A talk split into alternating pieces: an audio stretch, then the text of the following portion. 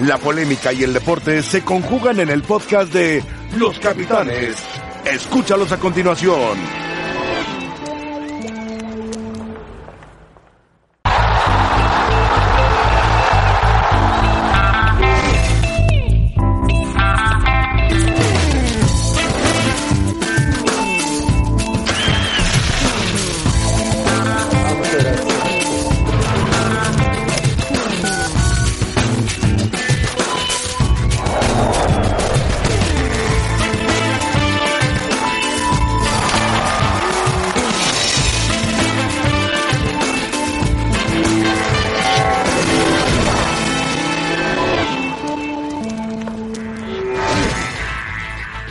Están? Bienvenidos a los eh, capitanes, miércoles 13 de noviembre. Aquí estamos para platicar de varias cosas interesantes, entre ellas el retiro de Villa, uno de los históricos de la famosa llamada española de 2008 a 2002 aproximadamente, donde ganaron dos Eurocopas y ganaron el Mundial. Se va Villa, el máximo goleador de la selección española, a los 38 años de edad. Un muy buen futbolista y mejor persona, era una gran persona. Rafa. ¿Qué tal, José Ramón? Paco, Buenas Gabriel, tardes. ¿cómo Buenas tardes? José Ramón. El guaje, David Villa, El guaje. que dijo, me gustó una línea de- en su conferencia de prensa que dice, quiero dejar al fútbol antes de que el fútbol me deje a mí. Claro. Está ¿Dónde, buenísimo. ¿Dónde surgió Sergio. ¿Dónde surgió? En el Gijón. ¿Gijón? Yo lo recuerdo Valencia también. Valencia, Valencia. Valencia no, y- no, Gijón. Por supuesto, pero Valencia No, y en- evidentemente... En Gijón era figura, él surgió de Mareo, que es, De la cantera, la cantera del Gijón. es la cantera del Gijón.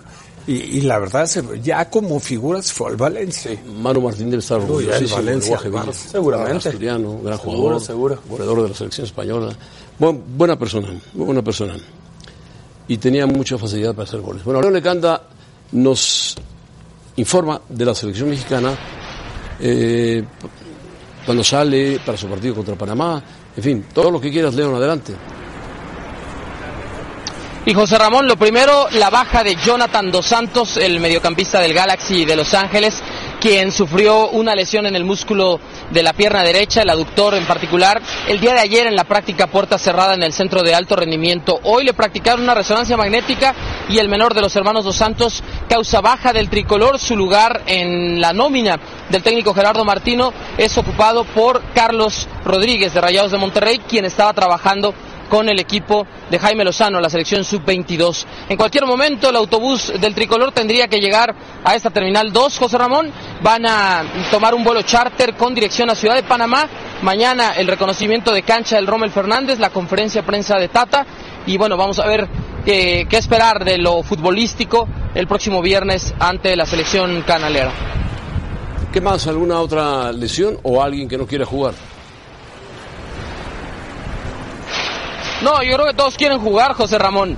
La realidad es que no le gusta tampoco hacer muchos cambios al Tata entre un partido y otro. No esperes cinco o seis movimientos como la era Martino respecto al duelo del viernes contra Panamá y el del próximo martes en el Nemesio 10 frente a Bermuda, pero la realidad es esa, José Ramón. Los jugadores eh, están todos al 100%, incluso me dicen que lo de Raúl Jiménez y lo de Edson Álvarez, como lo reportábamos ayer, no es de gravedad, ellos viajan con el equipo y solo las bajas de Irán Mier, quien desde el partido con Chivas el fin de semana sufrió una lesión, su lugar tomado por Gilberto Sepúlveda del Club Guadalajara y ahora lo de Jonathan Dos Santos. Habrá que saber también José Ramón si quiere quedarse en México para el proceso de rehabilitación, porque por ahí en América se va a sentir cómodo teniendo cerca a su hermano Giovanni Dos Santos y también al preparador eh, y fisioterapeuta Carlos Pesaña, quien acompaña siempre al tricolor, pero regularmente trabaja en el Club América, así que por ahí podría ser una alternativa que Jonathan se quede a rehabilitar aquí o bien que vuelva a Los Ángeles a iniciar su proceso de recuperación con el Galaxy. Bueno, León, aprovecho el punto y coma que nos diste oportunidad de, de tomar para decirte que oh, el Tata Martínez está muy enojado contigo, ¿eh? Porque lo confundiste con Osorio. ¿Ah, sí? Sí. Entonces acaba de llamar y decir... No, no, ¿cómo? no. ¿Cómo? Hay que ponerlo al aire, José Ramón, pero no, no, no. Juan Carlos Osorio, sí, pues llegó a hacer hasta ocho cambios de un partido a otro en Copa Confederaciones. En un torneo oficial, Confederaciones. Con Tata Martino no es así. Dos, tres Perfecto, movimientos perfecto. y eso en general para observar pocas variantes en el 4-3-3. Muy bien, León le canta. Te agradecemos mucho tu información y un buen abrazo, ¿no? Igualmente, José Ramón, un abrazo. León le canta. Sí, le confundió al Tata Martino con Osorio. Yo creo que Bueno, le suele, le puede pasar a cualquiera. Sí, no, pero no, yo no creo que al Tata Martino le guste mucho. Ah, no, no. Por, eh, por cierto, el Tata Martino estaba ayer en, la, en el Salón de la Fama, En Estaba- Pachuca. en Pachuca. Él presentó a... ¿A quién presentó? ¿A Zanetti? A Zanetti. Sí, ¿no? Sí, a Zanetti. Seguramente lo dirigió en algún momento en la selección argentina, Zanetti. Sí, claro. Porque Zanetti, aunque era un veterano, lo llamaban por su veteranía, por su importancia. Ayer lo comentábamos que jugó más de 700, casi 800. 800 partidos por el equipo del Milan. El Inter. Impresionante. Digo, del Inter. Sí, no. Impresionante. Bueno, así que México se va para su partido contra Panamá. Yo no sé, después de los enfrentamientos que han tenido en su historia, 15-2, 15 12-5-2, solamente ha perdido dos veces México con Panamá. No le auguro mucho a- al equipo panameño que está en un proceso de adaptación, a pesar de que tiene a Américo Gallego como técnico. ¿no? Sí, pero juega en casa. Perdió en casa contra Bermuda. Sí, y ganó en Bermudas. hay que mencionarlo. Y va a jugar, como siempre, el- el- su mejor partido, va a tratar de dar su mejor versión. Si pierde o empata, no califica al- al- al- directamente al hexagonal. Eso sería duro para ellos, ¿eh? Tiene que ganar el partido contra México para acceder al hexagonal final. o por lo menos empatarlo. No, si lo empata tiene que ir a un a otro una eliminatoria para el hexagonal. No, entonces está difícil, entonces va a salir a jugar. Va a salir todo. con todo, va a salir con todo. Y en casa, en el Rommel Fernández, en su estadio nacional, Rommel Fernández, ¿quién, fu- quién fue un Rommel? rival complicado. Centro delantero. Muy buen, muy buen delantero. Gracias, Rafa. Muy buen delantero. Se mató en un accidente de auto. Jugaba en España, No, en España, sí. Albacete, ¿no? Albacete. Albacete. Rommel Fernández, gran jugador de fútbol. De lo mejor que ha dado Panamá. Y los hermanos de Valdés. Son, fueron En muy buenos jugadores. México hubo uno, Mendieta, muy bueno. Mendieta, sí. En Correcaminos fue René muy Mendieta. bueno. Y luego fue UDG. Sí, a UDG. Y Toluca también jugó en Toluca, ¿no? No, Mendieta, no, no recuerdo. No, No, no, eh, recuerdo. Ah, no, Mendieta era el central. El que jugó fue un delantero centro. No, Mendieta era el, centro, centro delantero, delantero. sí. Entonces sí jugó en Toluca. No, pero en Toluca jugó Nidelson, ¿no? Igual que Nesa. Sí. Nelson. Nidelson. Yo me de acuerdo Meluca, de Tol- que jugaba en El Salvador, Y pero Pavón. brasileño. Pavón jugaba también en Toluca. Pavón, claro, el hondureño. Mendieta, No, sí. no, Mendieta llegó a Correcaminos, jugó en UDG, inclusive jugó en Tampico Madero, te lo digo porque era el gran clásico tamaulipeco Correcaminos contra Tampico. Y René en Mendieta, Correcaminos. sí, y René Mendieta era, era ¿Te muy buen jugador. el rector? El que era, Yo debuté, yo- el, José Ramón. debutó ese día y estaba yo en la ¿Ahí cancha. estabas, Paco? Sí, claro. Qué buena. bueno, también cuando jugaba en Correcaminos te tocó a ti el hondureño Zambulá, el central. era mi- A lo mejor estabas acordándote de él. Y Richardson- Moreno, Richardson altísimo, Smith también, muy ¿no? fuerte. A ver, Leo, Richardson ¿qué- Smith. salíamos, medio volante. salíamos jugando desde atrás. Leo de Mendieta, eh, que jugó en... René Mendieta, René Ajá, Mendieta. En Cojutepec, en El Salvador, y luego llegó a Correcaminos. Leones Negros de la UDG, Tampico Madero, Correcaminos otra vez, y ya Panamá, Tauro, Ah, bueno, perfecto. Deportivo, Plaza Amador y Alianza. Mendieta. Era buen jugador. Buen jugador, sí. Buen delantero. Rendía mucho en el campo de juego. Y de los últimos, Bueno. Blas Pérez. Las Pérez. Arrigo. Saki, sí, también. Felipe Dice, Baloy, defensa. hablando ayer en la, la inducción al Salón de la Fama en eh, Pachuca, que hizo el grupo Pachuca, que maneja Jesús Martínez, eh, Lozano está teniendo algunos problemas porque el fútbol en Italia es muy, compli- muy complicado, dice, para los delanteros. Pero lo vi en el Mundial y puedo decir que me encantó. El Napoli no, no perderá la paciencia porque también lo tuvieron Marco Van Basten, Platini, problemas el primer año. Imagínense Platini que fue de tres veces capo cañoneri con la Juventus. Y Van Basten fue un jugador genial holandés que lo dirigió Arrigo Sacchi en el Milan. Pero bueno, es lo que comentaron ayer sobre el Chucky Lozano, que la prensa ha estado dura con él. Y el Chucky sacó una reflexión que ya la comentamos, dice, para dejar huella hay que tocar el suelo antes de echar a volar. Sergio. Sí, eh, dice también, la valentía no es solamente tragar y sonreír, también es pegar un golpe en la mesa y cambiarlo todo. Así que mira la vida de frente y dile que si ella es, Si es bella, pues está bien todo. sí. O si ella es canija, tú más. Creo que se refería más a eso.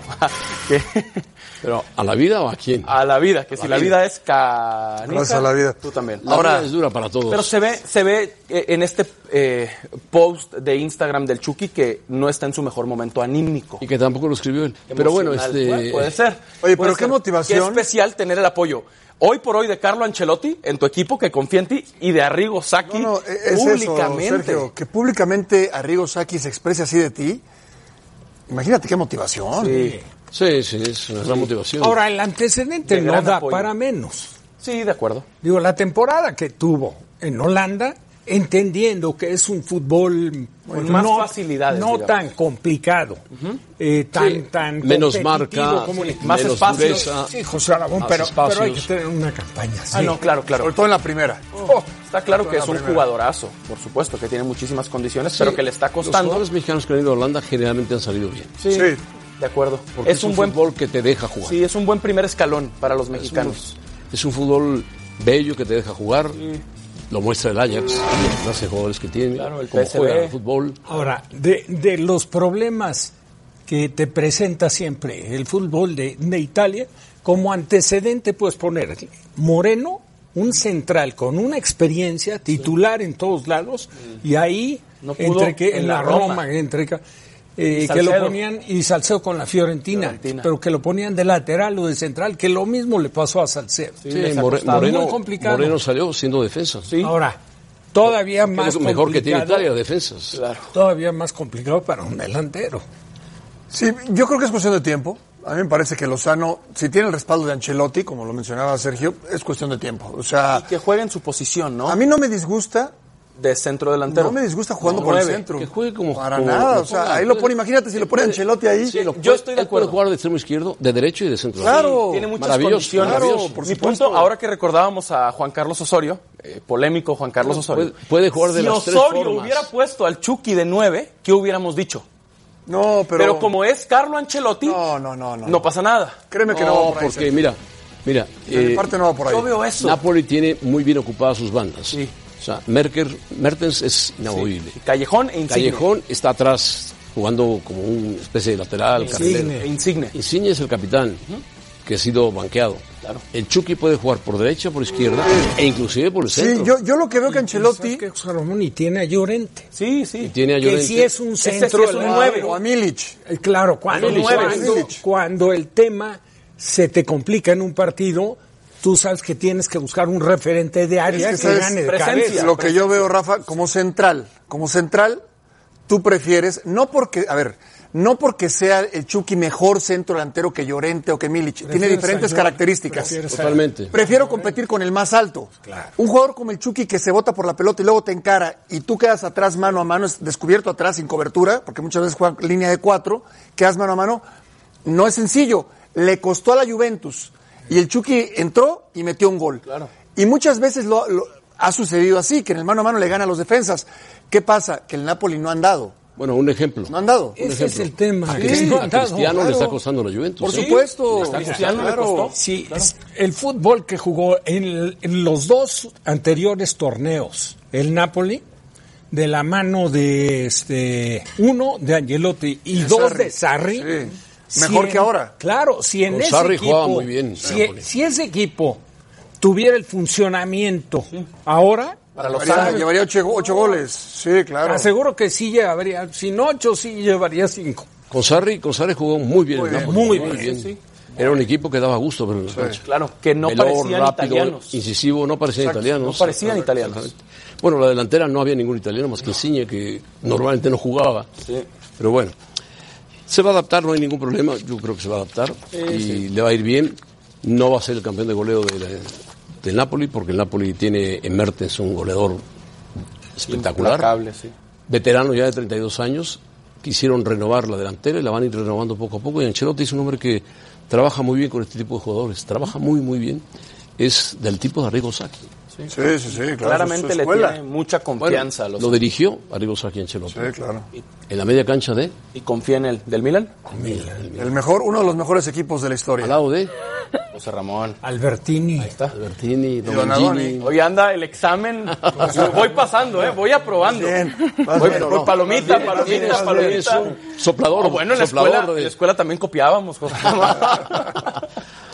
Rebeca, ¿cómo estás? Muy bien, José Ramón, te saludo con muchísimo gusto al resto de la mesa de los capitanes, a todos ustedes que nos acompañan. Los invito de una vez a participar en la encuesta del día en arroba ESPN Capitanes. ¿Por qué crees que Lozano no se ha adaptado a la Serie A? El nivel es mayor, no es su posición la que está jugando, está pasando por un mal momento o le falta tiempo nada más para adaptarse. Todos podemos estar de acuerdo con que tarde o temprano se va a adaptar, pero ¿cuál escogerían en este momento, Sergio? Ese- Ahora que estamos en Yo, examen. que no es en- está en su posición. No está en su posición, Paco. El relojito rojo. Falta Le tiempo. falta, Falta tiempo. tiempo.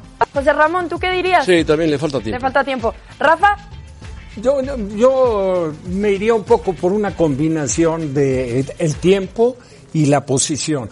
Porque si es un momento, es un proceso de adaptación Sí. también a Para, la posición. para él, de nueve. sí.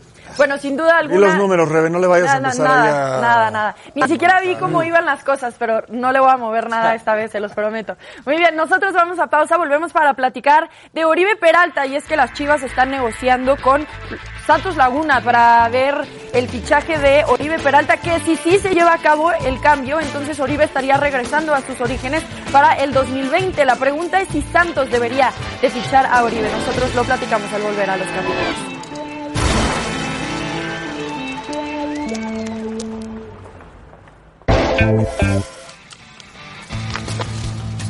Bueno, el momento de la premiación a Zanetti, a Balcázar, en la ceremonia de ayer, la cara de Faison al fondo, aplaudiendo a la esposa de Calero, que fue eh, maravilloso el discurso de la esposa de Calero, como también lo fue el de David Faiteson sobre Tomás Boy. Vamos a escucharlo platicando con Pavel Pardo.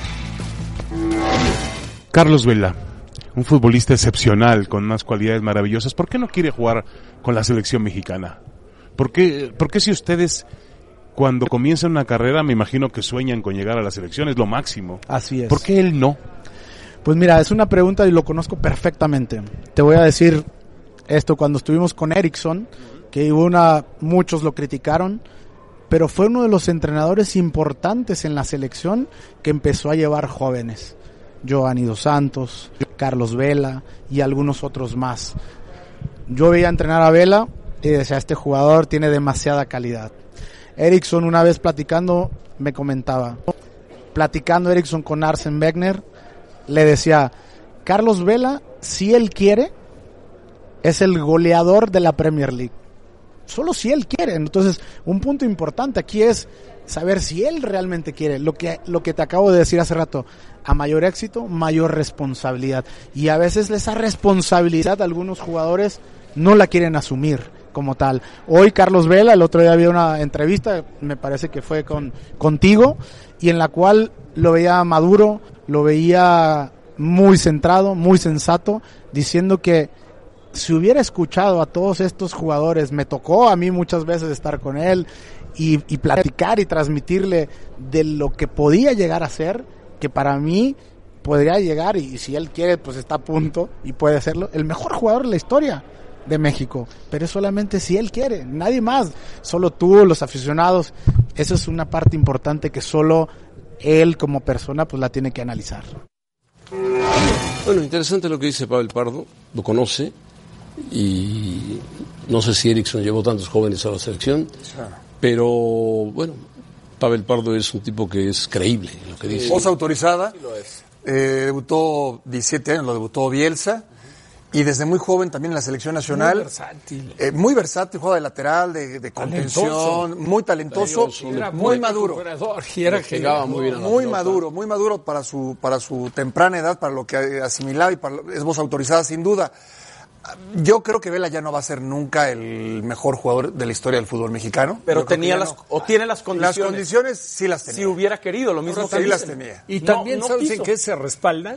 Que a raíz de que se retiró, ha vivido en Estados Unidos, se asoció con el Piojo López y se dedica a la visoría de jugadores y a la representación de jugadores. Abel. Sí, entonces te das cuenta, o sea, su, su, su análisis lo hace muy, muy, muy completo, Tiene ¿no? fundamento. Sí. Sí, tiene fundamento. Pues, Abela- se expresa bien, tiene Si facilidad te de palabra. dice bien. Arsène Wenger que pudo haber sido campeón de goleo de la, de la Premier, Premier. Bueno. te dice te dice que le veía condiciones para cualquier cosa. A los ¿eh? 18 años. ¿Sí? Lo tuvo. O No. 17. Sí, por eso, 17, 17, 18 sí, años. sí, Sí, sí, A sí. los 17 años se lo llevaron después del Mundial, Correcto. de- que fueron campeones mundiales contra Brasil en Perú. Ahí se lo llevan y se lo llevan al Arsenal. Claro, claro. En el Arsenal no debuta, está un periodo ahí de formación. Bueno, Luego jugó- se va al jugó- Salamanca de España. West Bromwich, al West Bromwich. El West Brom jugó 59 partidos con el, con el Arsenal y metió 8 goles.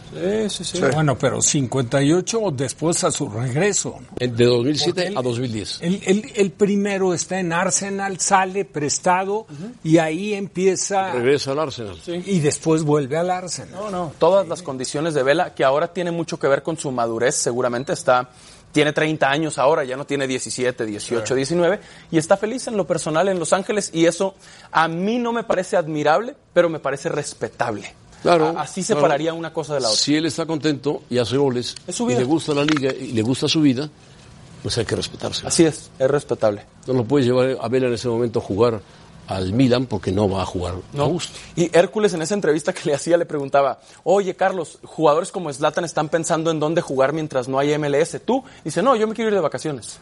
muy seguro, muy tranquilo. Sí. A mí me parece que el fútbol para él es su, su trabajo, no es su pasión. Es solo, se dedica al fútbol. Aparentemente su pasión en deportes es el básquetbol. Sí, Lo ha Y declarado. es respetable. Y la, y la familia, es un Sí, su vida personal. Su vida personal. Bueno, Jesús Bernal está en Guadalajara. Jesús, ¿cómo estás? Un saludo, un abrazo. ¿Qué nos tienes? ¿Se queda Atena o no se queda Atena? Saludos, José Ramón.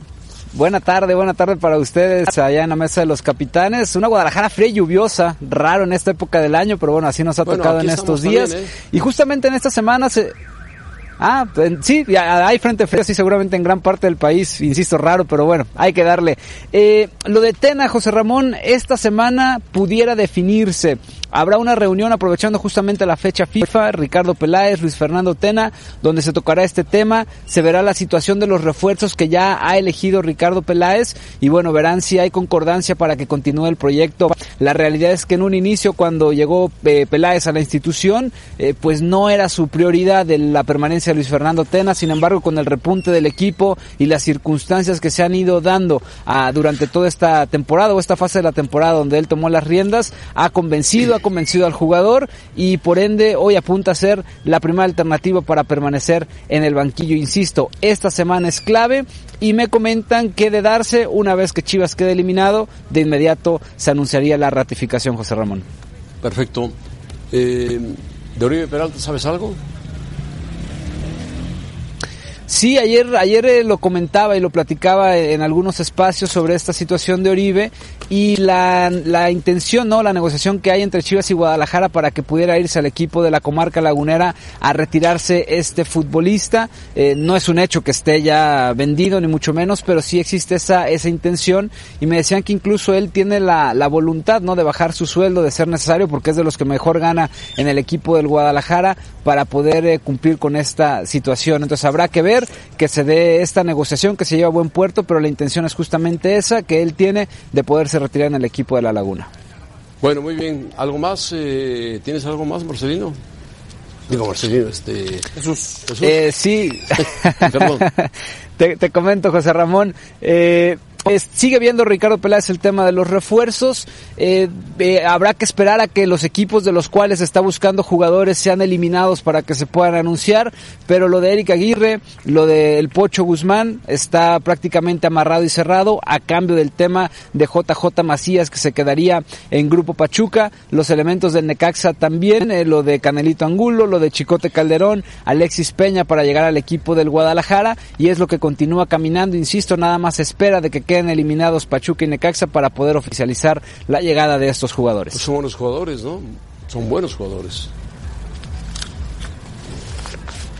Sí, buscados en puestos clave donde, donde le pudieran ayudar al equipo tapatío y de ahí también se podrían desprender las bajas, ¿no? Me han comentado, por ejemplo, el caso de Miguel Ponce, si hay alguna oferta no tienen problema en venderlo, Michael Pérez, Dieter Villalpando, eh, que, que bueno, serían algunas de las piezas que saldrían del Guadalajara y me decían también el caso de Javier Eduardo López, después del repunte están pensando porque la primera intención era cederlo, pero ahora comienzan a replantearse el quedarse con él. Está bien que se replanteen eso porque quizá de la mano de un buen técnico pueda caminar mejor, Claudio, eh, digo, la Chofis. La Chofis, Somoza, como le llaman, ¿no? López. Bueno, gracias eh, Jesús, muchas gracias. Jesús Bernal, rendimiento, rendimiento de Bolivia ya lo platicamos anoche en Fútbol Picante mucho. No, no ha tenido goles, no ha tenido gol, ha tenido poco tiempo, pocos minutos entre Liga y Copa. Y Oribe sabe que está en la parte final de su carrera, por eso sacrifica inclusive su sueldo para ir a otro equipo, pero yo pienso que, dígase lo que se diga, va a terminar en Santos. Sí, Le van a hacer un gran homenaje. seguramente. Merecidísimo. Seguramente, eh, y será útil también para los jóvenes, para el, para el equipo, el, el técnico querrá contar con él, la afición estará feliz. Sí creo que ahí Chivas se quita un sueldo importante y Santos va a negociar con el propio jugador para quizás no pagarle lo que gana en Chivas. Es lo que yo me, lo que yo me imagino. Y, y de parte de lo del tema del técnico, José Ramón, Rafa, Sergio, yo creo que no hay tiempo que perder. Y si estás pensando en otro técnico, ¿de qué vas a hablar con el flaco Ten estos 10 días, por ejemplo? Claro. ¿Por qué no planeas Sí. con el técnico, a ver, con el que está, parece que eso lo que haciendo. viene? Bueno, es que así tendría que ser. Parece. Parece que también él los ha convencido como la Chofis, lo que decía Jesús, ¿no? La idea era que se fuera López, ahora parece que se puede quedar. La idea original era que se fuera Tena y ahora parece que se puede quedar. Lo rescataron bien a tiempo. Sí, a- y Tena se ha ganado meterle la duda a Peláez. Lo ha hecho muy bien. Sí, porque le ha cambiado. Le- le- digo, Chivas es otro. Eso es definitivo. Pero lo que sí tiene que haber, y no necesariamente lo tienen que hacer público, es un acercamiento con Luis Fernando para ver la posibilidad de los, de los refuerzos. Claro, claro. Digo, pues los refuerzos tienen que venir Que por la solicitud del técnico. Que él también opine, intervenga. pero si a Tena le, le presentan los refuerzos los que hablaba este chico Eh, No, Jesús, se queda Jesús, encantado. va a decir, maravilloso. ¿Puedes añadir algún otro por ahí? que te- que dijo? Víctor Guzmán, muchas condiciones. Sí, sí, Aguirre, buen jugador. son jóvenes, pero son seleccionados nacionales. Él, ahora el Chicote Calderón, ya estuvo de lateral con el Tata Martino en el Estadio Azteca. También buen Eh, jugador. dijo, ¿quién más? Eh, Angulo. Angulo. Y mencionó alguno otro por ahí. Otro del Necaxa. Sí, otro de Necaxa. Bueno, Sí. pero son, son buenos refuerzos, son chicos jóvenes, fuertes, que le pueden dar solidez al Guadalajara. Sí, sí, hay, hay, hay dinero, ¿no? Hay un buen director deportivo, me parece que hay un buen técnico, y si llegara otro, yo sí creo que habrían perdido dos o tres semanas, porque si es, por ejemplo, Memo Vázquez, que se mencionó mucho, Memo Vázquez ahorita está concentrado en Necaxa. Claro. Tendrías que esperar hasta que terminara su participación con Necaxa. Mohamed, el Mundial de Clubes. Bien. Aunque sería una situación similar a la de Peláez en Cruz Azul. Él heredó a, a Pedro Caixinha en Cruz Azul. Cuando llegó tampoco ya pasa estaba. nada, ¿eh? Tampoco pasa nada. O sea, yo es entiendo, fútbol. yo estoy de acuerdo. Pero No, yo creo que Peláez, Peláez y Tena llevan una buena relación. Sí. seguramente. Yo creo que llevan una buena Seguramente. Y Tena tiene una personalidad mucho más Y llevadera Peláez, que Peláez ya, ya aprendió, ya aprendió en Cruz Azul lo que es heredar a un técnico, después no llevarla bien con el técnico, Exacto. salirse y que venga Se fueron juntos. el abogado del diablo y te diga adiós. Se fueron juntos. ¿Quién es el abogado del diablo? Reapareció ayer en el En, en Pachuca. la fiesta de ¿En Pachuca. No, no lo invoques, José Ramón. Es un tipo muy abuso, muy listo, ¿eh? Bueno, vamos a pausa y volvemos.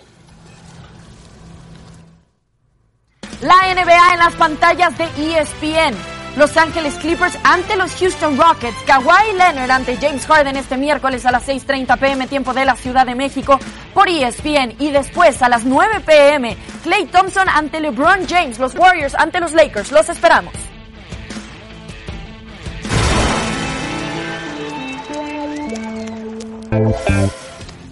Bueno, eh, ahí está México contra Holanda y Francia contra Brasil, partidos que se van a jugar el día de mañana, ambos partidos. Primero va a jugar México y después va a jugar Brasil y Francia. México contra Holanda y Brasil contra Francia son los semifinalistas de la sub-17 del Mundial que se juega en Brasil. Y uno de los que fue campeón del mundo en 2005 fue Efraín Juárez, que era jugador, me acuerdo en aquel entonces de Pumas, después pasó por varios equipos. Hoy, sorpresivamente, está en Noruega. Dirán, bueno, ¿qué hace tan lejos Efraín Juárez en Noruega? ¿Qué haces por allá, Efraín? Saludos, un abrazo. ¿Qué tal? Un saludo, un saludo a todos por allá. Este, bien, disfrutando ¿no? una nueva experiencia. Eh, salió la oportunidad el, el año pasado de, de venir para acá.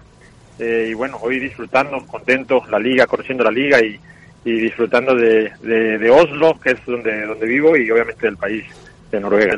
Bueno, Oslo es una ciudad muy bonita, la capital de Noruega.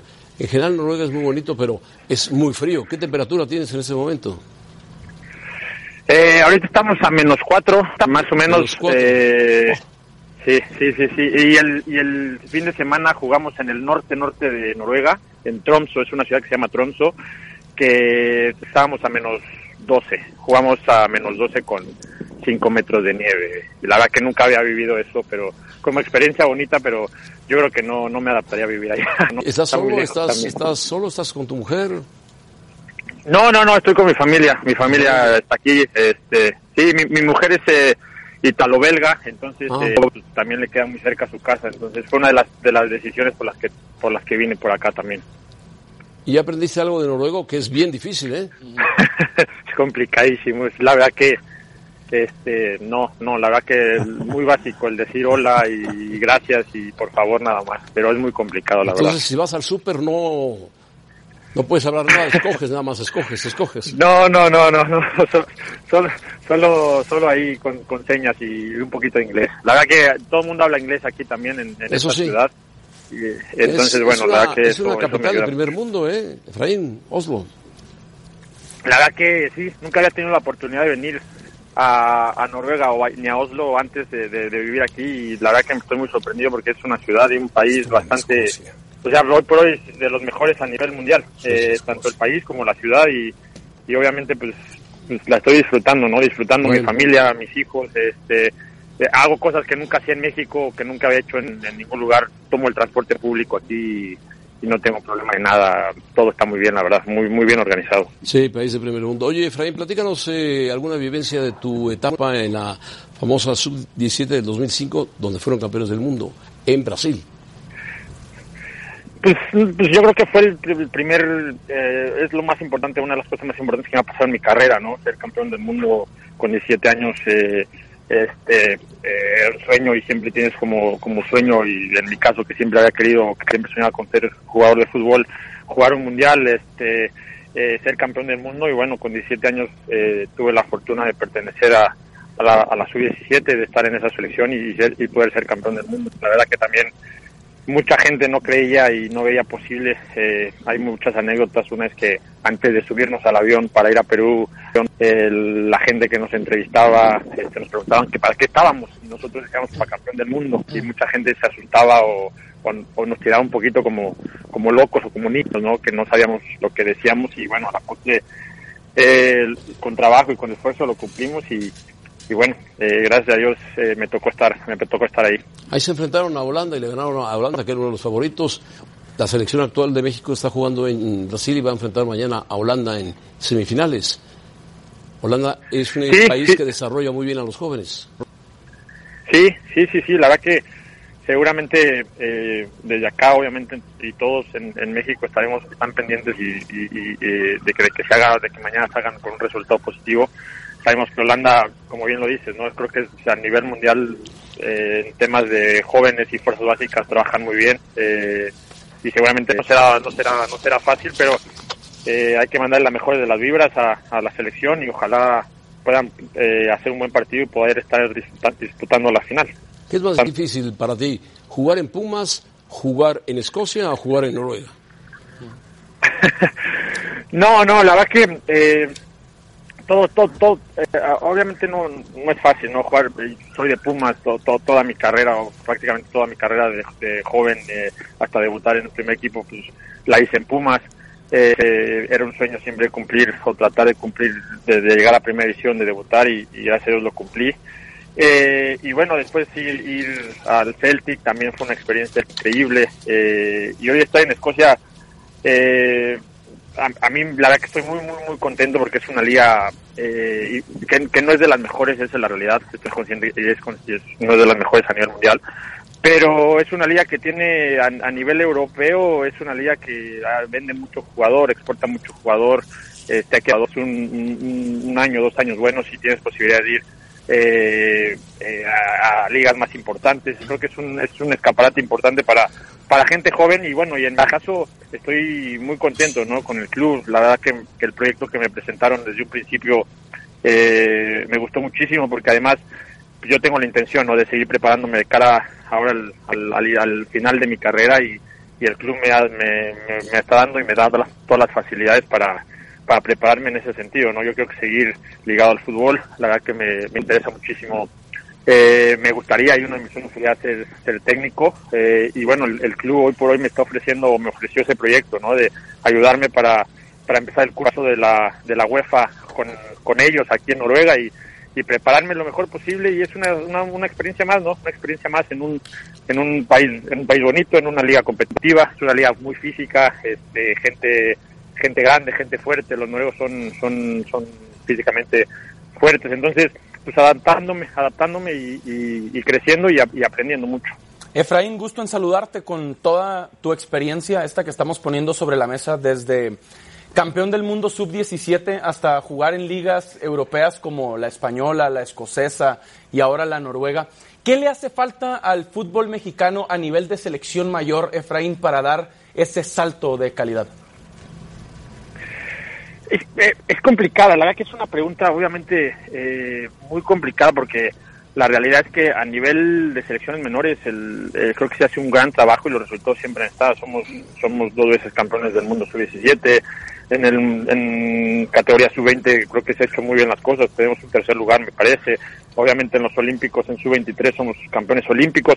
Creo que a nivel juvenil las cosas se hacen bien y nos está faltando ese pasito para, para que estas para que esa calidad de jugadores, esa calidad o esos logros que se han hecho eh, en selecciones juveniles se puedan lograr en selección mayor. La verdad que es una pregunta eh, complicada porque si, si ya la supiéramos o alguien la supiera, creo que eh, habríamos dado ese paso. Me parece que estamos en el camino, me parece que estamos trabajando, me parece que cada vez eh, a México se le respeta más, cada vez las cosas se hacen mejor, pero también una de las cosas también que es importante eh, para dar ese salto de calidad es que tenemos que sac- sacar o exportar muchos jugadores a, a Europa, porque es la realidad es que el fútbol más competitivo a nivel mundial es en Europa. Y, y nosotros tenemos un- una cosa buena como mexicanos y una cosa no sé si no sé si, si lo puedes tomar como lado bueno o malo, pero los jugadores que van vendidos mexicanos a Europa solo solo van a, a equipos importantes y eso es eso quiere decir que obviamente la calidad del jugador mexicano eh, da para equipos importantes, pero en los últimos 10 años eh, eh, los, los jugadores que, que hemos estado en Europa, que nos hemos sido vendidos a Europa, son por cantidades importantes eh, eh, y a equipos importantes, esa es la realidad, o a ligas importantes.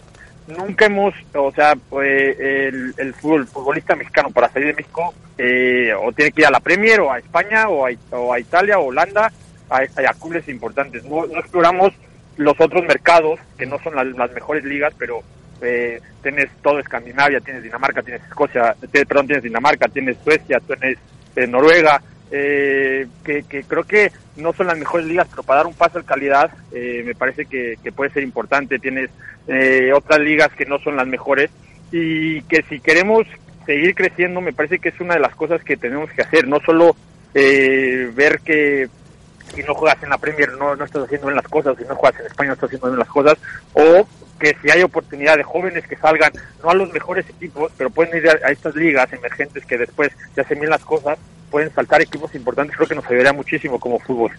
Oye, Efraín, una última pregunta. eh, después del discurso que nos acabas de dar sobre el fútbol europeo, que nos pareció muy Perdón, bueno. perdón. ¿Qué te parece la nueva joya del fútbol noruego, este Eric Haaland, que está causando impacto con sus goles, con su estatura, que le sacaron un resultado de empate a España? ¿Qué te parece este jugador?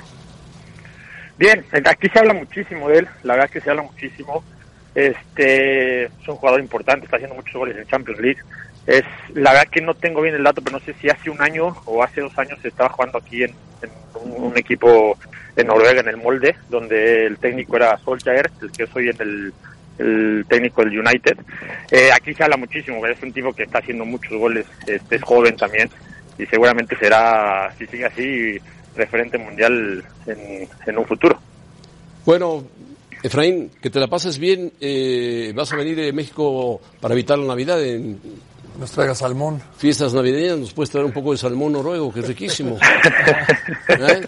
Con todo gusto, con todo gusto. Bueno, Efraín, saludos. Pásatela bien con tu Un familia. abrazo. Y cuídate del frío, ¿eh? Gracias. Dios. Sí, sí, sí, hay que abrigarse. Un abrazo. Dios. Saludos a todos. Gracias. Valiente Efraín Juárez, ¿eh? jugar en Escocia, jugar en Noruega. Y en España con el Zaragoza. Con esas temperaturas. Sí. Y empezó de contención. Sí. Ese mundial estuvimos tú y yo en el, en el. Estadio Nacional. de La final contra Brasil. Y jugó, pa- para mí, claro, la figura de Gio y de Vela, el mejor jugador en ese partido fue Efraín. Muy buen jugador. Hizo un gran partido. Sí, Ever Guzmán, ¿te acuerdas que también jugó? Sí, entró de sí, cambio, entró de cambio y hizo gol. el tercer gol. Sí, exacto. Bueno, Y luego lo hicieron lateral. Rebeca también juega, carrilero. también juega bien al fútbol, pero otro tipo de fútbol. Tochito. Rebeca, venga. Contenta, está contenta, Rebeca. Eh, ¿Ve? ¿Ve lo que les voy a anunciar? Estamos a cinco días del Monday Night Football en la Ciudad de México. ¿A Los quién le Kansas vas? ¿A City quién le vas, Chiefs- Rebeca? ¿A quién le vas? Mira, creo que van a ganar los Chiefs. Vienen ¿Ah, en crees mucho mejor momento. vas? Sí, no, creo, creo que van a ganar. No puedo decir a quién le voy. Bueno. Eh, ya están en perfectas condiciones la cancha del Estadio Azteca, así que no va a haber excusa. Ya los equipos han llegado a la Ciudad de México y si no vienen en camino. Nosotros volvemos para platicar de la NFL cuando sigamos en Los Capitanes.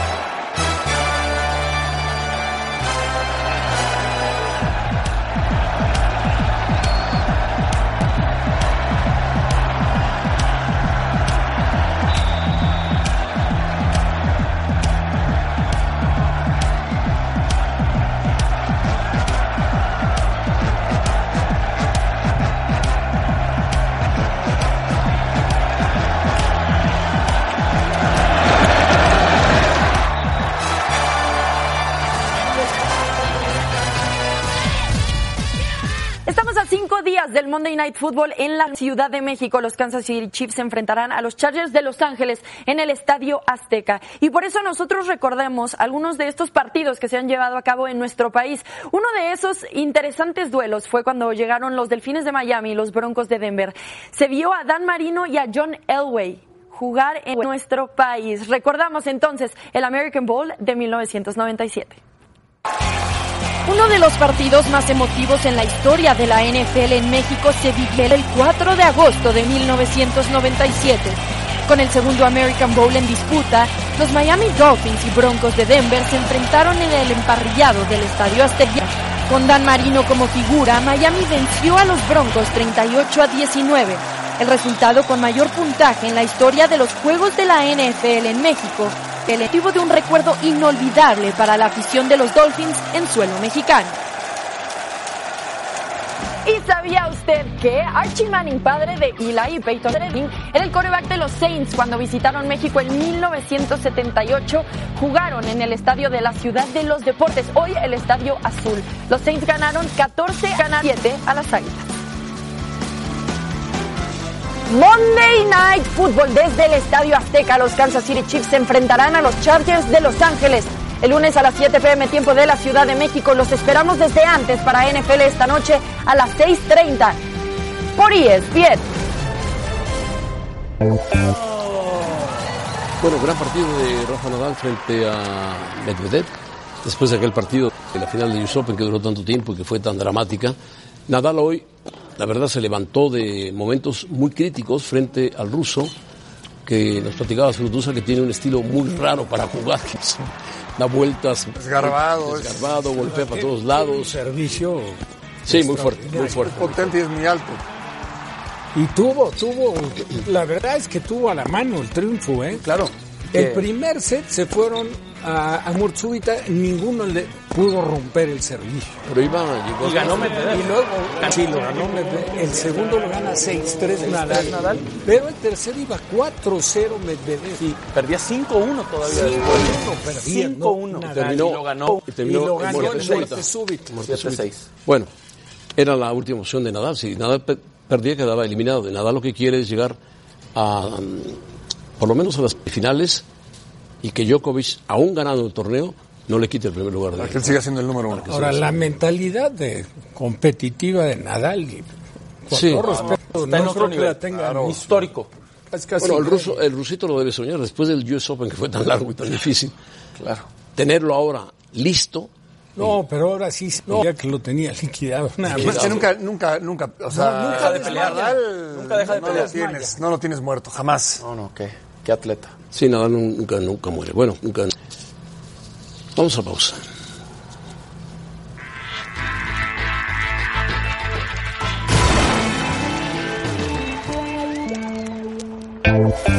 Momento de revisar el resultado de la encuesta. ¿Por qué crees que Lozano no se ha adaptado a la Serie A? Gracias por participar con nosotros en arroba ESPN Capitanes. No es suposición La con de- el la de Sergio. 36%, la de Sergio. Y la de Rafa Que también. también tiene que ver un poco con que requiere más tiempo para adaptarse en esta Sí, posición sí. de la que estamos hablando. Muy bien, yo con esto me despido. Yo con- eh, José Ramón, caballeros, muchísimas gracias y nos Gracias, vemos mañana. Rebeca. Gracias, muchas gracias. Bueno, pues ahí está la posición. José Ramón, por si quieres ponernos unas multas aquí en Capitanes. No, no. ¿Es No, Lampard? te mandó De. Frank Lampard, ¿no? Qué interesante. No, no le des idea. Las multas, dice Lampard, por llegar tarde a una charla, los futbolistas tienen que pagar 583 euros por, Por cada minuto. que lleguen ¿Te tarde. suena el teléfono? Es más caro que el Te suena el teléfono en una comida o en una reunión, 1167 Aquí sonó el teléfono de. Rafa hace rato. Rafa, Es que eres tú. 1167. José Ramón, Uy, eres tú. 1167 Mañana las imponemos. Mañana las imponemos. Sí, dice, rechazar servicios comunitarios, 6 mil euros. Bueno, y llegar tarde al inicio del entrenamiento. 23.000 euros. 23.000 euros. Más alta de todas. Va a dejar pobre a los jugadores, ¿eh? o, o muy disciplinados, muy bien entrenados.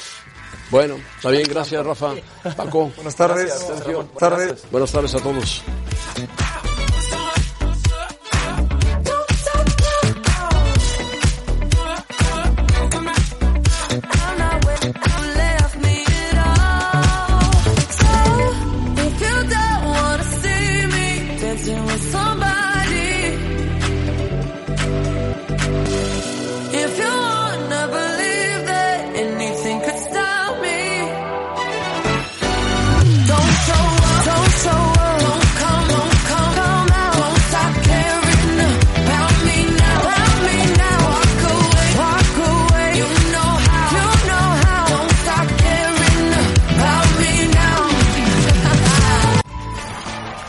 Gracias por escucharnos. Para más podcasts, busca ESPN Deportes en iTunes y TuneIn.